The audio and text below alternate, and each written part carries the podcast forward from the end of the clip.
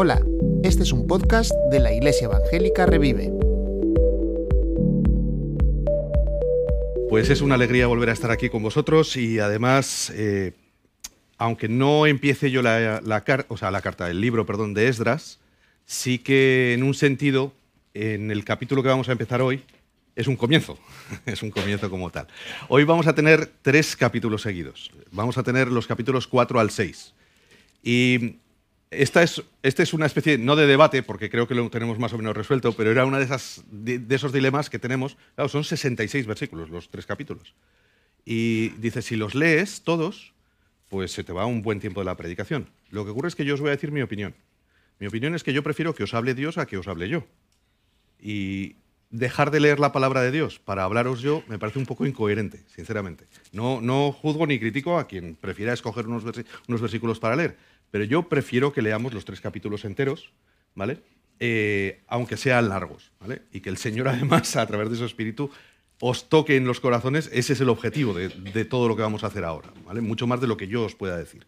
Así que eh, vamos, a leerlos, pero antes de empezar, eh, quería hablaros de una cuestión que ahora la, vais a estar oyendo, bueno, de hecho la habréis oído ya, que es una palabra que se llama procrastinar, que es una feísima la palabra. Yo siempre que la oigo pues me parece que es un palabrota, una palabrota, ¿verdad? Pero procrastinar ahora se ha puesto muy de moda y hace referencia simplemente a postergar. No, no tiene nada. O sea, si tú buscas en el diccionario, Procrastinar es exactamente postergar, dejar para después. Ni para bien ni para mal. Pero, debido a todo lo que ha sucedido con la pandemia y el teletrabajo, em, ahora resulta que hay como una tendencia mm, generalizada en las personas que trabajan en casa o que, tienen que trabajar en casa a procrastinar negativamente. Es decir, a no tener ganas de hacer el trabajo que tienes que hacer e irlo dejando. O organizar las tareas de tal forma que siempre vas haciendo las que más te agradan y te vas dejando para el final las que menos te agradan, con lo cual al final se acumulan todas y entonces es peor en un sentido, porque al final tienes que hacerlas igual, pero tienes que hacer todo lo que no querías hacer de golpe, ¿no? Y entonces parece que está habiendo como una tensión profesional en las entregas de muchos trabajos y tal, que la gente produce más trabajando en casa, por un lado, pero por otro, las personas tienen ese problema, ¿vale?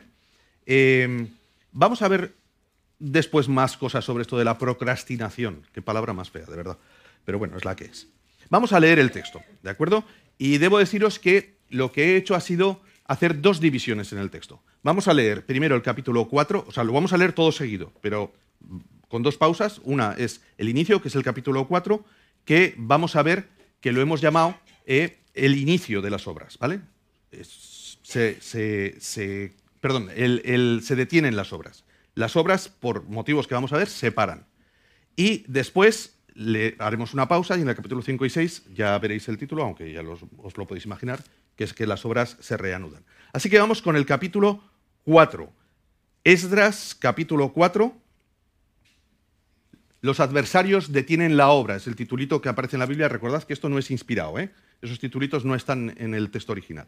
Dice así, oyendo los enemigos de Judá y de Benjamín que los venidos de la cautividad edificaban el templo del Señor Dios de Israel, vinieron a Zorobabel y a los jefes de las casas paternas y les dijeron, edificaremos con vosotros porque como vosotros buscamos a vuestro Dios, y a él ofrecemos sacrificios desde los días de Saradón, rey de Asiria, que nos hizo venir aquí. Zorobabel, Jesúa y los demás jefes de las casas paternas de Israel dijeron, no nos conviene edificar con vosotros casa a nuestro Dios, sino que nosotros solos la edificaremos al Señor Dios de Israel, como nos mandó el rey Ciro, rey de Persia. Pero el pueblo de la tierra intimidó al pueblo de Judá y lo atemorizó para que no edificara. Sobornaron además contra ellos a los consejeros para frustrar sus propósitos todo el tiempo de Ciro, rey de Persia, y hasta el reinado de Darío, rey de Persia. Y en el reinado de Asuero, en el principio de su reinado, escribieron acusaciones contra los habitantes de Judá y de Jerusalén. También en días de Artajerjes escribieron Bislam, Mitrídates, eh, Tabeel y los demás compañeros suyos a Artajerjes, rey de Persia, y la escritura y el lenguaje de la carta eran en arameo. Reún, canciller, y Simsai, eh, secretario, escribieron una carta contra Jerusalén al rey Artajerjes. En tal fecha escribieron Reún, canciller, y Simsai, eh, secretario, y los demás compañeros suyos, los jueces, gobernadores y oficiales, y los de Persia, de eh, Erec, de Babilonia, de Susa, esto es los elamitas, y los demás pueblos que el grande y glorioso Asnapar transportó e hizo habitar en las ciudades de Samaria y las demás provincias del otro lado del río. Y esta es la copia de la carta que enviaron. Al rey Artajerjes, tus siervos del otro lado del río te saludan. Sea notorio al rey que los judíos que subieron de ti a nosotros vinieron a Jerusalén y edifican la ciudad rebelde y mala, y levantan los muros y reparan los fundamentos. Ahora sea notorio al rey que si aquella ciudad fuere reedificada y los muros fueren levantados, no pagarán tributo, impuesto y rentas, y el erario de los reyes será menoscabado. Siendo que nos mantienen del palacio, no nos es justo ver el menosprecio del rey, por lo cual hemos enviado a hacerlo saber al rey, para que se busque en el libro de las memorias de tus padres. Hallarás en el libro de las memorias y sabrás que esta ciudad es ciudad rebelde y perjudicial a los reyes y a las provincias, y que de tiempo antiguo forman en medio de ella rebeliones por lo que esta ciudad fue destruida. Hacemos saber al rey que si esta ciudad fuere reedificada y levantados sus muros, la región de más allá del río no será tuya. Eh, el rey envió esta respuesta a Reún canciller y secretario, a los demás compañeros suyos que habitan en Samaria y a los demás del otro lado del río.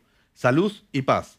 La carta que nos enviasteis fue leída claramente delante de mí, y por mí fue dada orden y buscaron, y hallaron que aquella ciudad de tiempo antiguo se levanta contra los reyes y se revela, y se forma en ella sedición, y que hubo en Jerusalén reyes fuertes, que dominaron en todo lo que hay más allá del río, y que se les pagaba tributo, impuesto y rentas. Ahora pues, dad orden que cesen aquellos hombres y no sea esa ciudad reedificada hasta que por mí sea dada nueva orden. Y mirad que no seáis negligentes en esto, ¿por qué habrá de crecer el daño en perjuicio de los reyes? Entonces, cuando la, copia de la carta del rey Artajerjes fue leída delante de Reum y de Simsai, secretario, y sus compañeros, fueron apresuradamente a Jerusalén a los judíos y les hicieron cesar con poder y violencia. Entonces cesó la obra de la casa de Dios que estaba en Jerusalén y quedó suspendida hasta el año segundo del reinado Darío, rey de Persia. Vale, hasta aquí sería la primera sección y ahora hay una segunda sección que es la que hemos titulado, bueno, se, titula La obra se reanuda, ¿de acuerdo? Eh, el capítulo 5 y el capítulo 6 comienzan con el titulito, ¿vale? Reedificación del templo. Vamos allá. Capítulo 5. Profetizaron Ageo y Zacarías, hijo de Ido, ambos profetas, a los judíos que estaban en Judá y en Jerusalén en el nombre del Dios de Israel, quien estaba sobre ellos. Entonces se levantaron Zorobabel, hijo de Salatiel, y Jesúa, hijo de Josadac, y comenzaron a reedificar la casa de Dios que estaba en Jerusalén, y con ellos los profetas de Dios que les ayudaban. En aquel tiempo vino a ellos Tatnai, gobernador del otro lado del río, y Starbotnai y sus compañeros y les dijeron así, ¿quién os ha dado orden para edificar esta casa y levantar estos muros? Ellos también preguntaron, ¿cuáles son los nombres de los hombres que hacen este edificio? Mas los ojos de Dios estaban sobre los ancianos de los judíos y no les hicieron cesar hasta que el asunto fuese llevado a Darío. Y entonces respondieron por carta sobre esto.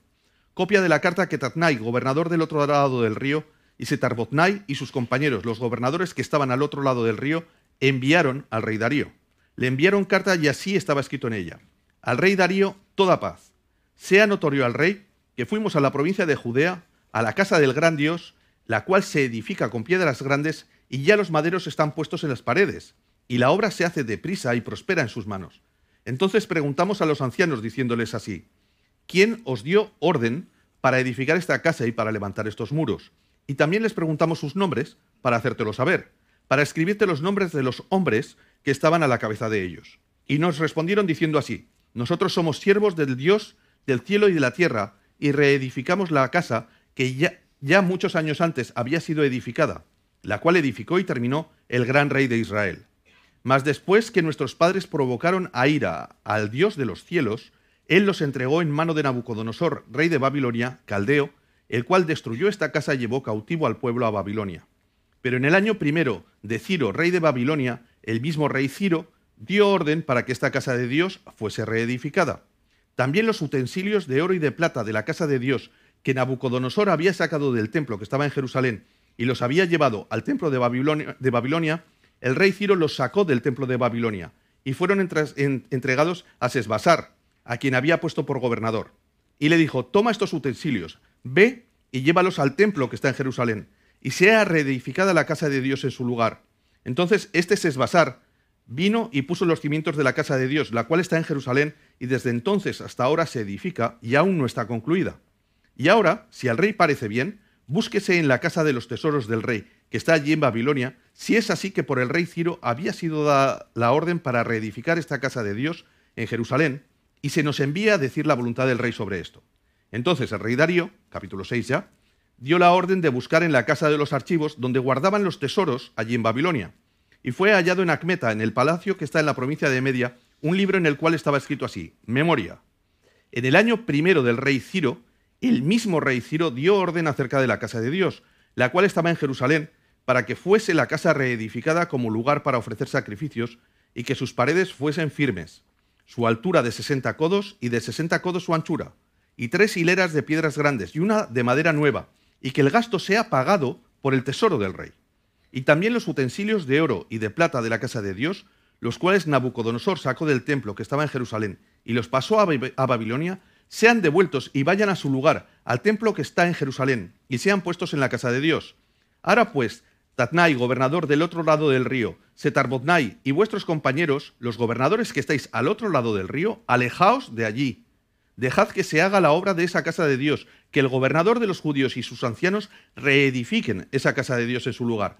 Y por mí es dada orden de lo que habéis de hacer con esos ancianos de los judíos para reedificar esa casa de Dios, que de la hacienda del rey, que tiene del tributo del otro lado del río, sean dados puntualmente a esos varones los gastos para que no cese la obra, y lo que fuere necesario, becerros, carneros y corderos, para holocaustos al Dios del cielo, trigo, sal, vino y aceite, conforme a lo que dijeren los sacerdotes que están en Jerusalén, les sea dado día por día sin obstáculo alguno, para que ofrezcan sacrificios agradables al Dios del cielo y oren por la vida del rey y por sus hijos. También por mí es dada orden que cualquiera que altere este decreto se le arranque un madero de su casa y alzado sea colgado en él y su casa sea hecha muladar por esto. Y el Dios que hizo habitar allí su nombre destruya a todo rey y pueblo que pusiere su mano para cambiar o destruir esa casa de Dios, la cual está en Jerusalén. Yo, Darío, he dado el decreto, sea cumplido prontamente. Entonces Tatnai, gobernador del otro lado del río, y Setarbotnai y sus compañeros hicieron puntualmente según el rey Darío había ordenado. Y los ancianos de los judíos edificaban y prosperaban conforme a la profecía del profeta Ageo y de Zacarías, hijo de Ido. Edificaron pues y terminaron por orden del Dios de Israel, y por mandato de Ciro, de Darío y de Artajerjes, rey de Persia. Esta casa fue terminada al tercer día del mes de Adar, que era el sexto año del reinado del rey Darío.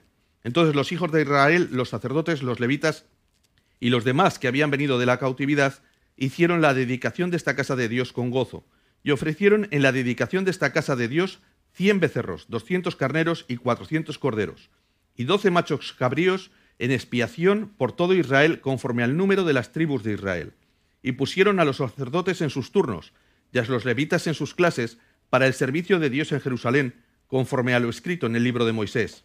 También los hijos de la cautividad celebraron la Pascua a los catorce días del mes primero, porque los sacerdotes y los levitas se habían purificado a una. Todos estaban limpios y sacrificaron la Pascua por todos los hijos de la cautividad y por sus hermanos los sacerdotes y por sí mismos comieron los hijos de Israel, que habían vuelto del cautiverio, con todos aquellos que se habían apartado de las inmundicias de las gentes de la tierra, para buscar al Señor Dios de Israel, y celebraron con regocijo la fiesta solemne de los panes sin levadura siete días, por cuanto el Señor los había alegrado y había vuelto el corazón del rey de Asiria hacia ellos, para fortalecer sus manos en la obra de la casa de Dios, del Dios de Israel. Ahora casi necesito una botellita de oxígeno para recuperar el aliento. Pero bueno, eh, vale la pena. Vale la pena leer el texto. Como decimos, es la palabra del Señor y es lo fundamental. ¿De acuerdo? Hoy, aquí entre nosotros. La semana pasada Germán ya nos habló algo del contexto, eh, pero vamos a ver algunos detalles más, brevemente. El, pasaje de hoy, el capítulo 4, empieza diciendo que eran los enemigos de Judá y Benjamín. No se dice los enemigos de Israel. ¿Por qué? Pues porque las casas que vuelven son las de Judá y Benjamín. ¿De acuerdo? Eso lo podemos leer en Esdras, 1.5, que ya lo vimos la semana pasada. Eh, Jerusalén se encuentra en esa zona. Entonces, la repoblación no se hace a nivel global de todo lo que es el territorio de Israel, se empieza por esa zona y de hecho cuando en el texto se dice y cada uno repobló toda la región, se están refiriendo a esas tribus, ¿de acuerdo? No solamente se habita Jerusalén, sino que también lo que eran las ciudades antiguas de Judá y Benjamín empiezan a ya a aparecer grupos de habitantes vueltos del exilio, ¿de acuerdo? Pero os recuerdo que además en esa zona había ocupas pagados por el rey, ¿vale? Es decir, cuando se saca a todos los israelitas, lo que se hace es poner allí a gente de otras naciones y leemos en este texto que además esa gente vivía del dinero del rey. Es decir, no es que les den la tierra y les digan, aprovechadla. No, no, es que encima se les paga por estar allí, ¿no? Son unos ocupas de lujo, por decirlo de alguna manera, ¿no? Bueno, ahora los hay también. ¿eh? Hay ocupas que ya no eligen las casitas humildes, sino que se van a los chalets de lujo de muchos sitios. Eh, en el capítulo 5 comienza hablando de la profecía de Ageo y Zacarías, ¿vale?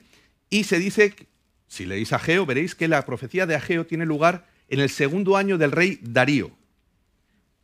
Ageo lo que hace es reprocharles a los judíos que hayan dejado la obra del templo y se hayan puesto a construir sus casas, que hayan dejado, se hayan puesto el aire acondicionado, el sofá en el salón, una tele de 60 pulgadas, eh, hayan hecho el jardín y el patio y tal y cual, y el templo lo han dejado parado. Esa es la profecía de Ageo.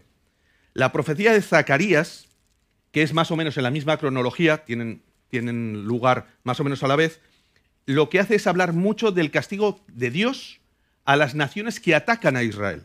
¿Vale? Es decir, es una, es una profecía de aliento a Israel, de decir, mira, sí, os, yo he dejado que, que haya naciones que os ataquen. Lo he dejado, lo he permitido, es por vuestro pecado, pero no os preocupéis porque esas naciones también recibirán su castigo y vosotros seréis restaurados. Aquí viene una cosa que me parece preciosa de esta historia o de esta zona de la historia, ¿vale? Hay un joven llamado Daniel que es sacado de Israel en la primera deportación. Es llevado a Babilonia, y ya conocéis la historia de Daniel, es criado allí, dentro del palacio, educado, mm, versado en todas las leyes y en todos los tratados, y Daniel prospera en Babilonia, y luego prospera también con, con el imperio persa.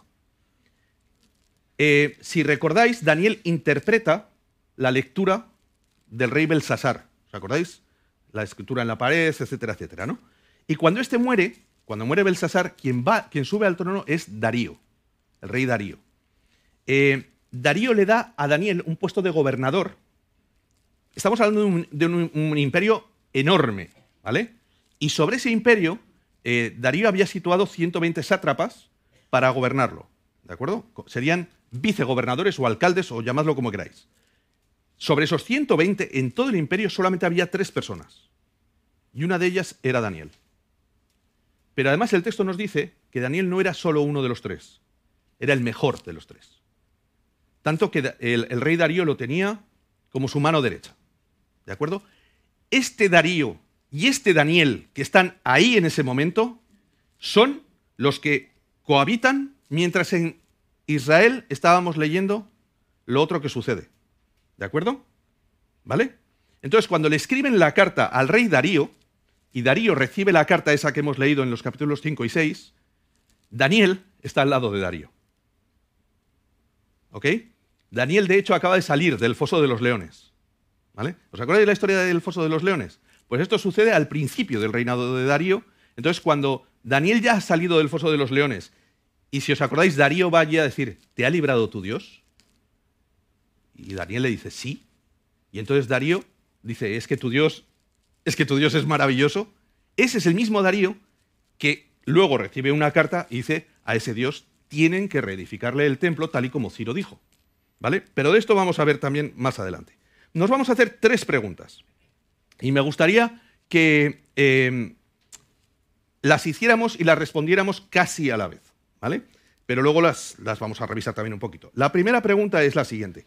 ¿Por qué era importante que se restableciera la adoración en Jerusalén y se reconstruyera el templo? La pregunta la hago por lo siguiente. ¿No podían adorar en Babilonia o en Persia? O sea, leemos que había cristianos, perdón, creyentes eh, fieles. Daniel era uno de ellos. Por lo tanto, Israel podría haber mantenido su identidad de adorar a Dios en el exilio. ¿Cierto? Podrían haberlo hecho. O, si vamos por otro lado, ¿por qué era tan importante reedificar el templo? ¿será que Dios no podía vivir en medio de ellos sin que hubiera una construcción física allí, un templo? ¿Por qué? Pues la respuesta es porque Israel necesitaba dos ingredientes. El lugar cierto y el Dios verdadero. Eh, voy a haceros un trabalenguas. Ya sé que esta frase va a sonar así, y de hecho me la voy a leer porque yo mismo me la escribí y pensé, vaya trabalenguas que he soltado aquí. Israel era el pueblo de Dios, no porque Israel fuera el pueblo de Dios, sino porque Dios era su Dios. No lo voy a volver a repetir. Luego, si queréis, eh, escucháis el vídeo y os lo volvéis a poner. No, es broma, es broma. Eh, lo que quiero decir con esto es que no es Israel el que escoge a Dios. ¿Vale? Israel podría ser una nación que dijera, vamos a servir a Dios. ¿De acuerdo? Y entonces sería ese tipo de situaciones en las que una nación escoge qué dioses son los suyos y esos dioses parece que tienen una cierta obligación moral de servir y de estar ahí cuidando y protegiendo a ese pueblo que lo ha elegido a él. No, esa no es la situación de Israel. ¿Vale? Eh, Israel no, existía por sí mismo, no eran importantes por sí mismo. Dios escoge a una persona que no era israelita, porque aún no existía Israel, que se llamaba Abraham, y que eh, vivía en otro sitio. Y a esa persona le dice, vete a Canaán, a lo que será la tierra prometida, vete allí a vivir. Ya sabemos el resto de la historia. Abraham tiene hijos que siguen sin ser una nación. Es una familia trasladada a otro sitio. De ahí son llevados a Egipto, están 400 años en esclavitud y vuelven, ya sabemos, Moisés, etcétera, etcétera, etcétera, todo el éxodo. Y durante ese viaje en el desierto aparece lo que es la construcción del tabernáculo. Y es cuando la presencia de Dios se hace visiblemente manifiesta. Dios había aparecido, por ejemplo, pues le había aparecido a Moisés, etcétera, etcétera, pero digamos que para demostrarle a su pueblo, yo estoy con vosotros, tiene que haber un lugar físico llamado tabernáculo, que es el antecesor del templo, donde la gloria de Dios se manifiesta. Entonces Israel era pueblo de Dios y esto implica dos partes, dos ingredientes. Ser pueblo o nación y ser de Dios o santa. ¿Eh? Pueblo de Dios, nación santa. Para ser pueblo o ser nación necesitaban un lugar. Necesitaban volver a Jerusalén. Necesitaban volver a la tierra prometida. Sin Israel, o sea, perdón, sin Jerusalén, sin la tierra prometida, Israel no era nación. Eran personas. Lo que los definía como nación era el lugar. Ahora bien, podrían haber vuelto y no haber restaurado toda la adoración. Entonces no habrían sido una nación santa, no habrían sido el pueblo de Dios, habrían sido un país más. Esos dos ingredientes son fundamentales para Israel. Tienen que estar en la tierra prometida y tienen que reactivar todo el sistema que permite que la presencia de Dios esté en medio de ellos. ¿Qué sería Israel sin la presencia de Dios? ¿Qué sería Israel sin la presencia de Dios? Pensadlo bien. Si era una nación pequeña, si era una nación que además eh, realmente incluso su identidad estaba siempre cuestionada, eh, reino del norte, reino del sur, tantas y tantas eh, pugnas entre ellos. El Señor mueve los hilos de maneras muy diferentes para que los israelitas no solo se olviden, perdón, no se olviden de que tienen que ser nación, sino que tienen que ser una nación santa tienes que volver a tu tierra, pero tienes que volver a adorarme. Pero adorarme en donde yo he dicho que se me adore. Tienes que volver a establecer los ritos de sacrificios, tienes que volver a recordar lo que es la expiación, tienes que volver a, entender la maravilla de entrar en mi presencia, de que los sacerdotes y los levitas hagan todos los rituales que yo he mandado para que entendáis que vosotros sois mi pueblo. Y la iglesia es hoy el actual pueblo de Dios y la actual nación santa. Y voy a deciros algo que a lo mejor os choque, pero yo lo creo firmemente. Y de hecho, eh, sé que algunos otros compañeros de púlpito también han hecho este comentario, porque es algo que a mí en mi corazón me preocupa. Podemos adorar a Dios en nuestras casas. Es cierto. Pero si no estamos juntos, no somos pueblo. Seríamos como Daniel en Persia, adorando al Señor, pero no estaba en Israel. Y él lo hizo así, o él estaba así, porque él tenía que estar así. Pero cuando nosotros escogemos y decidimos quedarnos en nuestras casas a ver el culto por internet, porque nos da pereza, porque llueve, porque hace frío y tal, vale, no pasa nada. Pero estamos perdiendo la oportunidad de estar con el pueblo de Dios, que es nuestro pueblo, formando parte del pueblo de Dios. Es más, debo decir una cosa. Yo creo que todos nosotros, de hecho, eh, tuvimos reunión de iglesia y se habló de esto, estamos felices de que haya tanta gente al otro lado de estas cámaras. Pero yo debo deciros que a mí sí que hay una cosa que me preocupa, y es, si todos los que nos estáis viendo, vuestra vida de iglesia se reduce a esto, os estáis perdiendo la comunidad de vivir en el pueblo de Dios. O sea, es, genial que veamos cultos por Internet. Es genial que oigamos predicaciones por Internet. Es genial toda la riqueza de materiales que disponemos ahora online. Eso es indudable. Pero nuestra vida como pueblo de Dios no puede trasladarse a mi casa en mi soledad y en mi intimidad. Porque entonces no soy pueblo.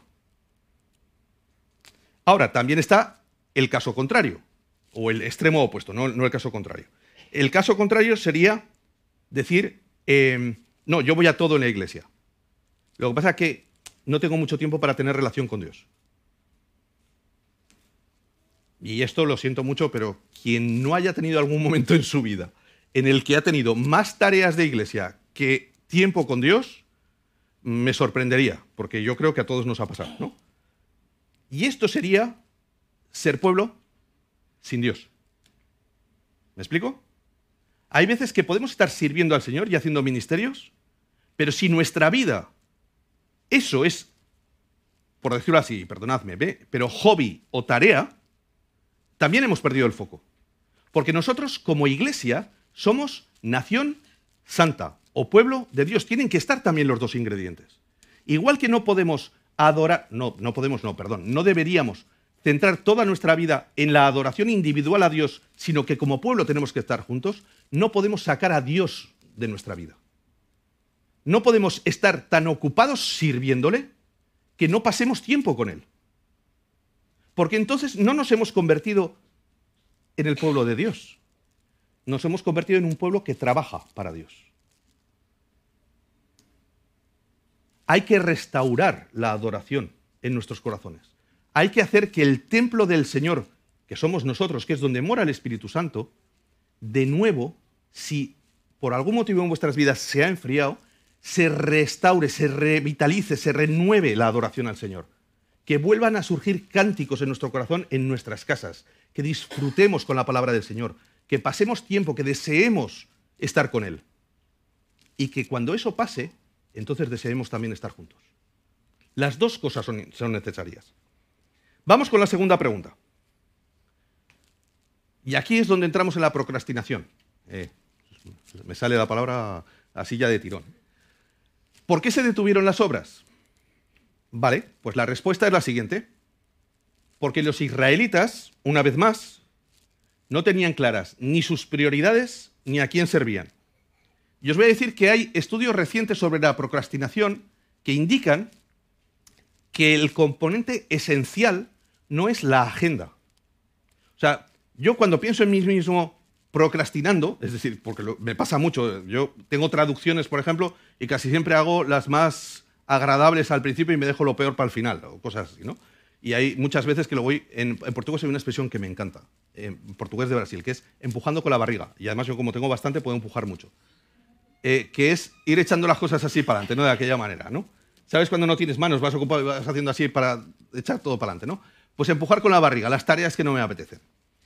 Bueno, pues estudios recientes dicen que el problema de eso no es tanto de falta de tiempo o de agenda, sino emocional. ¿De acuerdo? Es decir, el componente fundamental es un estado de ánimo más o menos bajo con respecto a la tarea. A lo mejor tú estás muy feliz en tu vida, ¿vale? Pero esa tarea no te da buen rollo, no te pone de buen ánimo. Y entonces lo vas dejando. Es un problema de manejo de emociones, más que de manejo de agenda. ¿Ok? Si resuelves las emociones, probablemente vas a acomodar la agenda mucho mejor. Por lo tanto, la pregunta, que era ¿por qué se pararon las obras? La respuesta podría haber sido porque los enemigos cumplieron con su, su tarea. No. Es verdad, los enemigos lo intentaron de muchas maneras. Primero lo intentaron infiltrándose. ¿Vale? Lo intentaron metiéndose en medio diciendo nosotros también queremos adorar como vosotros y tal y cual. Y yo aquí ahora podría soltaros un sermón maravilloso sobre el ecumenismo y que no creo en él. Eh, ya os lo adelanto, ¿vale? Eh, hay mucho lobo con piel de cordero y muchos que parece que son y no son. ¿De acuerdo? Y no nos dejemos engañar, ¿vale? No nos dejemos engañar. Quien no reconoce a Cristo como su único y suficiente Salvador, como el mediador entre los dioses y los hombres, resucitado, Dios Hijo de Dios. Lo siento mucho, pero no es mi hermano en la fe. No es mi hermano en la fe. Dicho eso y hecho ese paréntesis, ese fue el intento, pero no les funcionó. Ahí los israelitas fueron sabios. Y luego comenzó la mafia. ¿eh? La mafia no la invitaron los, italianos en, la zona de Sicilia, la invitaron aquí estos, que dicen que empezaron a sobornar y a amenazar eh, si me pagas tendrás seguridad, pero si nadie me amenaza, sí, te amenazo yo. ¿eh? Ya sabéis cómo funciona la mafia. Pues empezaron a hacer esto, pero no lo hicieron durante un tiempo. El texto dice que lo hicieron durante los reinados de montones de, estos reyes de esta época, ¿no? prácticamente durante todo el tiempo. El tercer ataque fue la carta al rey. Escriben una carta al rey en la cual no es que mientan, pero manipulan la verdad. Em, toda esta gente tenía un problemita económico. Les tocaba el bolsillo. Claro, ellos estaban muy a gusto allí, en una tierra que no era la suya, pero les estaba pagando el gobierno, les estaba dando allí sus eres, ertes mm, y todo lo que queráis, pero ahora el rey les decía que de eso que tenían, una parte se la tenían que dar a los judíos para ayudarles a reedificar. Eh, no, con lo agustito que estamos aquí. Y además nosotros ya adoramos a nuestros dioses y ya sabemos cómo son estos judíos, que no van a querer que haya otra, otras adoraciones y otros cultos por aquí, que nos, en, nada nos echan además. Y entonces es cuando esta gente maquina decir, vale, ¿y cómo vamos a hacer para que el rey pare las, construcciones? Pues vamos a decirle que esta gente es una amenaza, lo cual es cierto. Históricamente ha sido un pueblo que no ha llevado bien ser sometido eh, a otros imperios mandan la carta y tienen éxito. El rey cumple con lo que dice. Dice, parad las obras. Ahora, vamos a pararnos aquí un momentín y decir, ¿realmente eso es lo que hizo parar las obras? Yo creo que no. Yo creo que no. Si leéis Ageo 2, no lo vamos a buscar ahora, pero si leéis Ageo 2, los primeros nueve versículos, vais a ver que uno de los problemas era que los más viejos del lugar mm, que habían vuelto, de los judíos, estaban todo el santo día criticando el nuevo templo. Es que no es como el de antes, es que el de antes era una maravilla, es que este es más pequeño, es que este no tiene tanto oro, es que la gloria no tiene nada que ver la del uno con el otro. Es decir, además de los ataques externos, que parece que Israel incluso podría haberles estado haciendo frente, había un socavamiento interior, basado en la crítica y en el mirar al pasado como si todo el pasado siempre fuera mejor. Y al final se van sumando todas esas cosas y yo me puedo imaginar, y esto no es elucubrar demasiado, porque ya os digo que si leéis a Geo lo vais a ver, me imagino a los israelitas pensando lo siguiente. Os lo voy a leer tal cual, ¿eh? lo que yo he escrito aquí como sería el pensamiento de un israelita de ese momento. Fijaos, tanto problema, tanta oposición, tanto trabajo total para hacer algo que ni siquiera era tan bueno como debería. Si no lo vamos a hacer con excelencia, pues mejor paramos. Porque si ha de ser para el Señor, tiene que ser lo mejor. Y entonces, esto no es lo mejor. Así que mejor parar. Y además, vamos a ser también un poquito lógicos y prudentes. También tenemos derecho a cuidar de nosotros y de nuestras familias y de nuestras casas y de nuestros campos y, oye, no es pecado ni es un problema que nos ocupemos de nuestras cositas.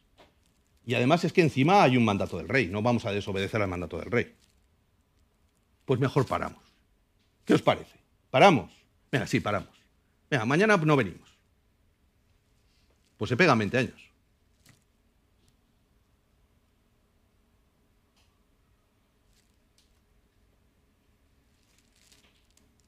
Ahora decidme que cuando he dicho el pensamiento de aquellos israelitas, a algunos de vosotros, espero que a la mayoría, no os han venido algunas veces esos mismos pensamientos sobre la obra del Señor, sobre la iglesia, sobre vuestra vida espiritual, sobre la comunión, sobre los grupos de hogar, sobre las reuniones de oración, sobre lo que sea. Sabéis, la entrega al Señor no se mide en valores absolutos, se mide en porcentajes.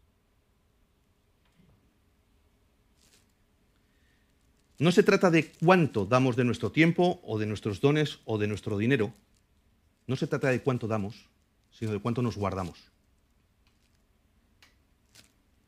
¿Os acordáis de la ofrenda de la viuda? Absolutamente la ofrenda de la viuda era pequeña, en valores absolutos, pero porcentualmente era la mayor, porque lo dio todo. Y alguno podría haber dicho, pero es que hubo uno que dio mil denarios en aquella ofrenda. Sí, pero si tenía 200.000 denarios, por decir una fortuna, mil denarios no era un porcentaje tan alto. Y muchas veces creo que nosotros en cuanto al tiempo, a los dones, al dinero, poned todo lo demás que queráis. Es decir, en cuanto a nuestra vida, nuestro dinero, nuestro tiempo y nuestros dones, eh, pensamos que podemos dedicar una parte. Pues no funciona así. Primero porque nada de lo que tenemos es nuestro. Nada. Ni siquiera nuestros trabajos. Y si alguien piensa que algo de lo que tiene es suyo, os recuerdo lo que puede pasar con un país en cuestión de días. Viene una guerra y todo lo que das por sentado se acaba. Te viene una enfermedad, te viene un problema, y todos tus dones y talentos, esos a los que valorabas tanto, quizá no los puedes aplicar. Que todo lo que somos y tenemos, todo viene de Dios. Todo, absolutamente todo. Que los enemigos, en este caso nuestro enemigo, no son las personas, sabemos que son las fuerzas espirituales que hay por detrás, pero no son ellas las que nos derrotan. Ellas pelean, ellas lo intentan, pero la derrota la aceptamos nosotros. Si caemos. ¿Quién es más fuerte? ¿Los que están contra nosotros o el que está por nosotros? ¿Os acordáis de los espías? Diez diciendo, pero son todos gigantes. Y, y, Josué y Caleb están desesperados, diciendo, pero ¿qué estáis diciendo? Pero si es Dios el que va con nosotros. ¿Qué más me da el tamaño de las murallas, el tamaño de los gigantes? ¿Qué más me da si, es Dios el que va conmigo? ¿Vosotros sabéis el Dios que va con nosotros? ¿Es el Dios que nos sacó de Egipto? ¿Pero se os ha olvidado todo lo que Dios ha hecho por nosotros? Y yo me tengo que decir a, mismo, a mí mismo muchas veces, ¿se me ha olvidado lo que Dios ha hecho por mí? ¿Se me ha olvidado? Como para que haya en mi corazón la más mínima duda de que Dios es muchísimo más grande que el enemigo. Si hay derrotas en tu vida, evidentemente el enemigo está intentando derrotarte. Pero eres tú el que aceptas la derrota.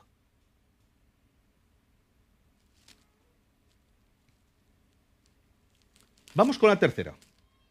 Ya estamos terminando. ¿Cómo se reanudaron las obras hasta terminarse? Pues por dos motivos. El primero, por la palabra de Dios, y el segundo, por la influencia de los hombres de Dios. Y aquí tenemos que decir que el Señor movió sus hilos de una manera intensa, pero además global. Fijaos lo que hemos dicho. Por un lado, Ageo y Zacarías profetizaron. El pueblo recibe el mensaje. ¿vale? De hecho, Zorobabel se pone en marcha por la profecía. Mm, la palabra de Dios toca ya su corazón. Cuando toca su corazón, ellos dicen, pero tenemos un edicto del rey que va en contra de nosotros y los enemigos ya van rapidito a decírselo, a recordárselo. Así que ellos lo que hacen es enviar otra carta al rey. Vale, ellos han enviado la suya, ahora vamos a enviar nosotros la nuestra. Fijaos que lo podían haber hecho 20 años antes, ¿eh? Esto mismo lo podían haber hecho 20 años antes. Envían la carta, la carta llega a Darío y Darío la recibe más o menos un poquito después, como os he dicho al principio, de haber visto a Daniel salir del foso de los leones. Y Darío dice, ¿cómo que vamos a parar, ¿cómo que se para la obra de este templo del Dios de Daniel? Pero si el Dios de Daniel es el Dios.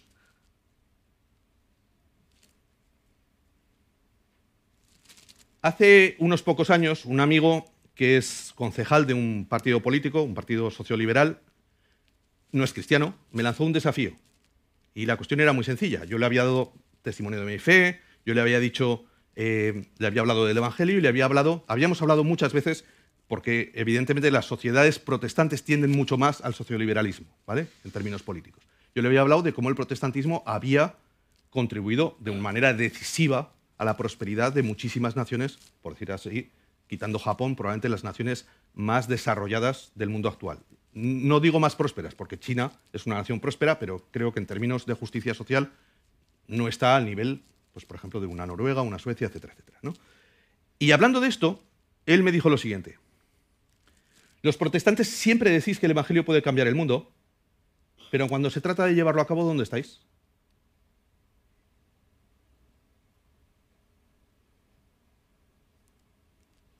No pude responderle. No pude responderle. Daniel influyó en Darío. Esther influyó en Asuero. Nehemías influyó en Artajerjes. Eran hombres y mujeres de Dios en puestos de influencia.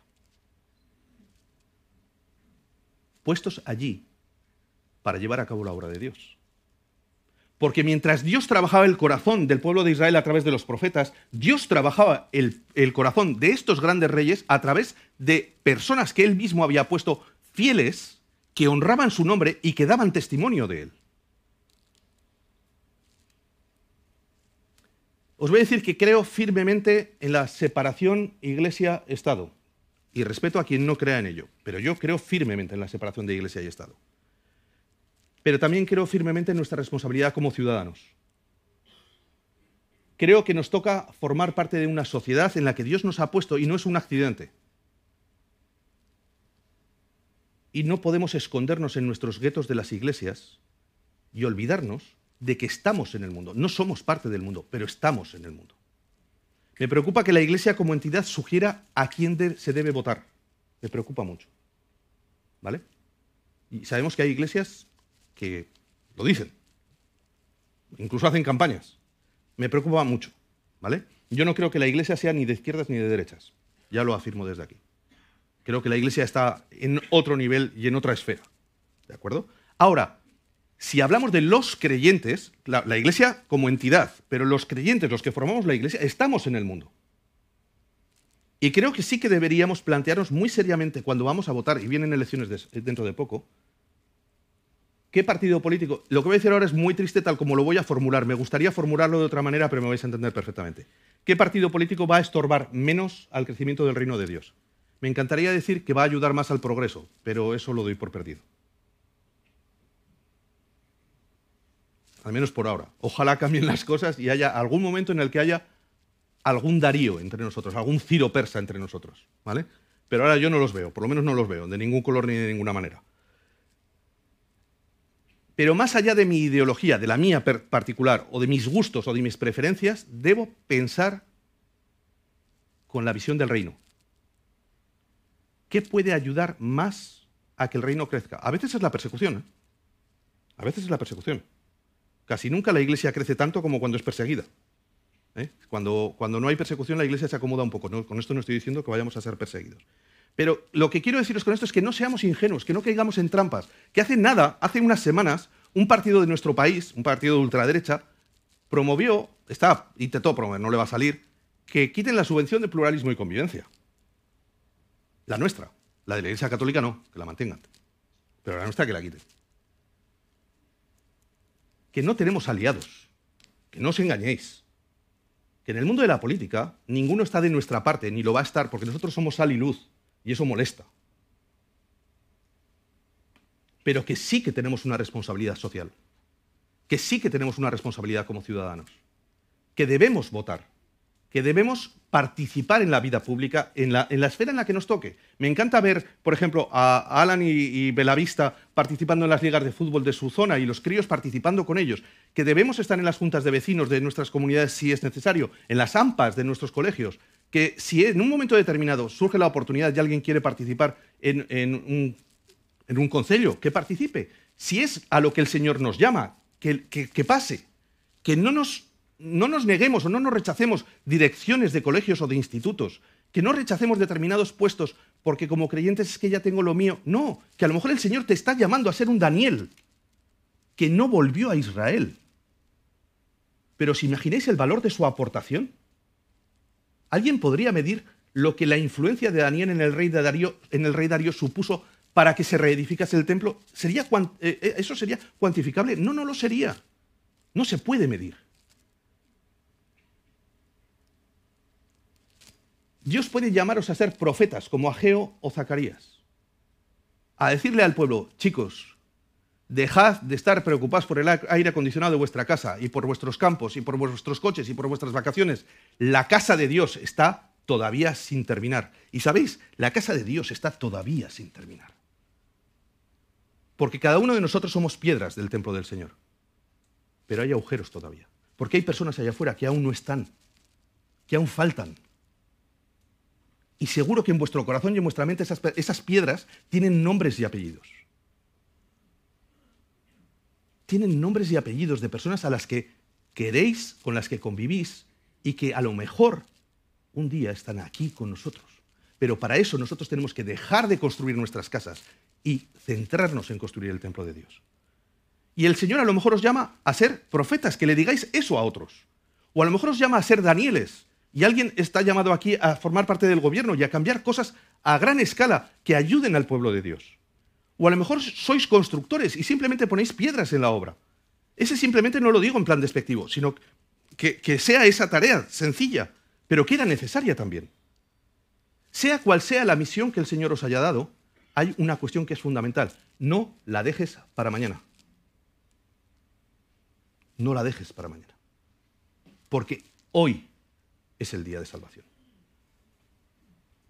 Hoy es el día en que tenemos que, levantarnos. Hoy es el día en el que tienes que hablar con alguien. Hoy es el día en el que tienes que, lo que sea que el Señor te llame a hacer. Vamos a salir por esa puerta. ¿Y sabéis lo que va a pasar? Que los enemigos del pueblo de Dios, en este caso, son las fuerzas espirituales de maldad. Van a empezar a poner en vuestros corazones montones de distracciones.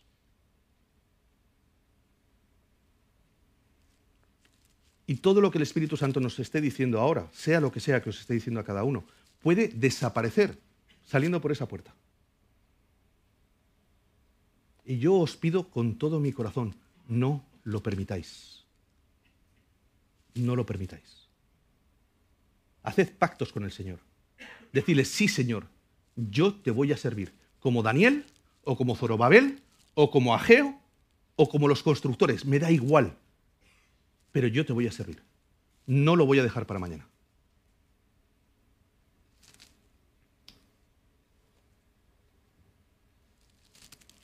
Tenemos un privilegio tan hermoso y tan maravilloso de no tener un lugar físico como era el templo, que por un lado supongo que a todos nos daría curiosidad de haber estado allí y haberlo visto en funcionamiento. Pero ¿os dais cuenta de la maravilla que se celebra aquí esta mañana? ¿Os dais cuenta de que los cielos están pendientes y que coros de ángeles cantan Santo, Santo, Santo al mismo Dios al que tú le estás cantando? Que vamos a recordar el sacrificio de Cristo y vamos a honrar su nombre y el trono de los cielos está abierto a nosotros. ¿Sabéis que mientras estamos aquí haciendo esto, en un sentido es como si estuviéramos allí. ¿No vale la pena dedicarle al Señor todo hoy?